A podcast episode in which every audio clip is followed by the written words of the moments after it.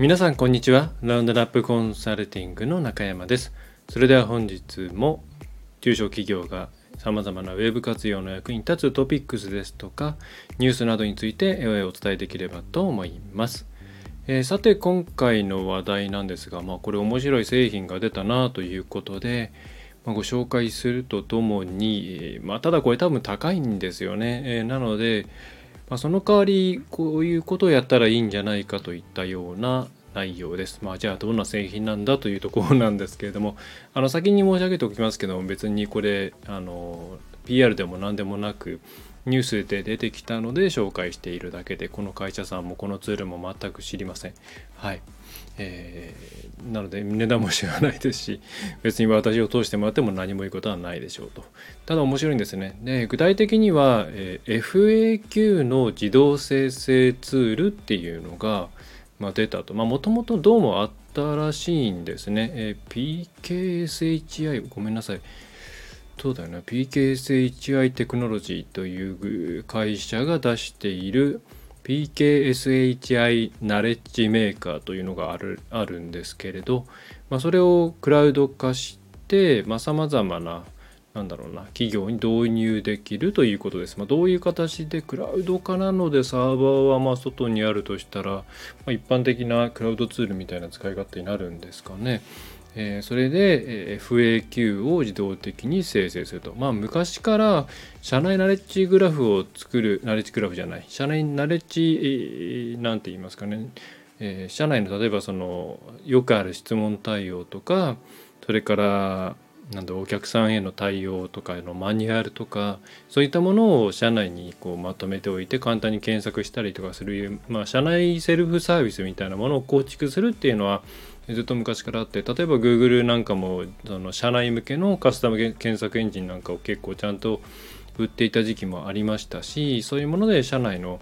えっ、ー、とね、えー、工数削減ですよね質問工数の削減みたいなことをしたりとかナレッジの横展開をしていたなんてことはあったと思います。でまあ、それに対してこれはまあですね要は入力いろんなメールとかチャットとかそれからこれが面白いなと思うんですけどこの問い合わせの会話のログですよね。それは内部の問い合わせ質問対応かもしれませんしお客さんとの対応かもしれないですけれどもその音声自体を読み込ませてその辺りをデータソースとして、まあ、AI がですね、えー、不益を自動的に生成するという仕組みだそうです。これはなかなか面白いなというところで、まあ、そのねどうデータを取るんだとかプライバシーはとか、まあ、そういうのはさておきですね私常日頃からこう思っているのは、まあね、この変化の激しい時代の中で大きな企業を維持していく一つのね、大きなメリットっていうのは、まあ、データが集まりやすいっていうところだと思うんですね。でデータが集まりやすいと何がいいかっていうとこういう AI などを使って意味のある情報を、えー、生み出すことができる AI っても情報量が少ないとなかなかうまくうまいいもの出てこないんですよねまたそもそも AI 化する必要あるのっていうことにもなったりするんで、まあ、なるべくなるべく大きなっていったらちょっとそれはケースバイケースなんですけども一定以上のサイズの学習というものが、まあ、データデータソースが必要になってきますと。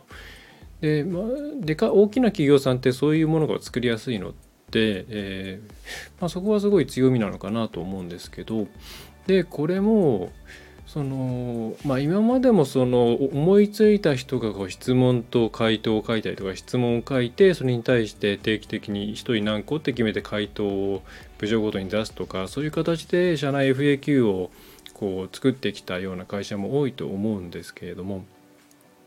これってうんまあ予想してもいなかったものがいっぱい出てくる可能性が高いんですよねその社内だけっていうふうに限ったとしてもですね。で AI の面白いところって何でしょうね自分たちが思っても見なかったものをたくさん発見できるっていうところが一つあると思うんですよね。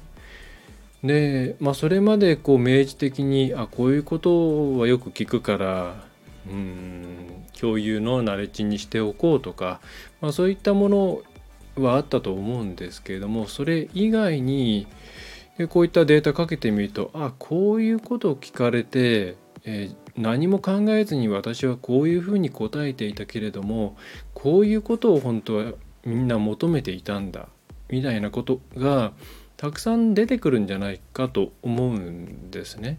だ人の質問に対してそれをそのまま何でしょうね、えー、その意図のまま意図というか聞かれたことそのまま返すことが決して裁量ではないっていうのはまあよく言われることじゃないですか。その後ろにあるいろいろな事象を予測した上で、まあ、そもそもこういうことをこっちの方がいいんじゃないとかそもそもこういうことなんじゃないですか？とか、えー、やる必要実はないんじゃないですか？とか、えー、そういうことまで含めて回答なわけじゃないですか？そして問題の解決とかいろんなことを潤滑、えー、スムーズに進めるという観点で言えばそういったことをどれだけ積み上げていけるかっていうのが重要になってくるんですよね。だからこうやって、まあ、社内のログだけでもどんどんこうやって質問っていうねフラグを立てたログに関しては会話も含めてどんどん投入していくとうーん何でしょうね、まあ、それを使うか使わないかっていうと、まあ、使ってもらいたいんですけどももしそんなに浸透しなかったとしても企業の中でどどういう時にどういう悩みとか疑問が生まれてくるのかっていう結構面白いデータベースが出来上がるんじゃないかなと思うんですよね。これ、まあ、ちょっと小さい企業さんではね実験のしようがないしこれはどう、まあ、個人情報マスキングしながらの第三者が利用できるデータっていうものはなかなか出てこないような気がするんでちょっとなんかどっかが入れてね使ってみたのを横から見てみたいななんて思うんですけど発想としてはすごい面白いと思います。でまあこれ多分でもあの最初にも言いましたけどあの値段出てないですし、まあ、高いでしょうねと思うんでまあ数百万数千万かななんて思うんですけどもねちょっと試すようなものでもないんですけど、まあ、こういったものもありますよっていうことがまず一つでその上でじゃあこういうの使えないからうちはやる必要や、まあ、この辺りは今まで通りやるしかないのかって考える方もねいらっしゃるかもしれないんですけどそうではなくてあのこういうお客さんの質問もとに対してどう答えたっていう内容とか社内のこういう質問に対してこういうふうに答えたっていうことを毎回毎回つどつど何でしょうねあのアドホックに拾って、え、対応していくといつまでたっても効率化しないんですよ。そしてその質問から見えてくるはずの課題みたいなものも埋もれたままになってしまうのでまあ、こういう別に AI ツールとか使わなくても本当社内のなんか共有スプレッドシートとかあとはま Google フォームかなんかで匿名で投稿できるようにしてもいいですしこれに対してこういう回答しましたとかこういうこと悩んでいたけども解決しませんでしたとかそういう、え社内まあまず社内ですよね。の中でのいろいろな、えーと FAQ の取りまとめみたいなことをしていってでそれに対して、え、まあ、誰かが担当者があこれに対してはこういう対応をした方がいいんじゃないかとかここまでエスカレーションした方がいいんじゃないかとかみたいななんかそういうものを社内の、うん、ポータルサイトに作っていってあげると、えー、だんだんだんだんですねあの会社の中がスムーズに回っていくようになるんですよね。うん、同じこと聞かえなくなったとかえー、それから同じことを聞かなくて済んだとか特に今ね質問するっていうの苦手な方っていうのも多いですしあとは忙しい人で質問されるの嫌って方も多いですしあとは何だろうその場で聞かれた時にきちんと言語化できなかっただけど後で文章でまとめることはできるよっていう方も多いと思うんですよね。そうすると、まあ、こういったシステムね AI なんなんていう、ね、大きなものを使わなくてもまずスプレッドシートとか Google フォームとかその辺りで、えー、そういう情報の蓄積から始めて、まあ、それを横展開していけるようなことはまずやってみてはいかがかなというふうに思います。であとは社内以外でも社外の問い合わせ対応に関してもこういう質問あったよとかっていうのはどんどん貯めていくとうんなんだ対応対応品質は絶対これ上がっていきますしまたあの大体聞かれることが決まってくるっていう感じになってくるのでそうすると対応する人間も余裕が出てくるのでそこからあの今まではね本当に聞かれたことに答えることしかできなかった人がちょっとコンサルティング営業的なこちらから提案営業みたいなことをできる余裕ができてねあの気持ちの余裕ができたりしてくるので、まあ、そういった意味でも社外の対応に関しても、え、個人情報に配慮しながら、えー、ねえー、益を貯めていくっていうこともぜひ行っていただくといいんじゃないかなと思います。はい、ということで今回は、えー、そういう質問とそれから回答というものをどんどん蓄積していって会社のナレッジにすることの重要性っていう感じですかねについて、え、お伝えさせていただきました。まあ、この AI のやつもっと一般化するといいなと正直思いますなんかねあのせめて満単位、まあ、できれば一番安いプランは、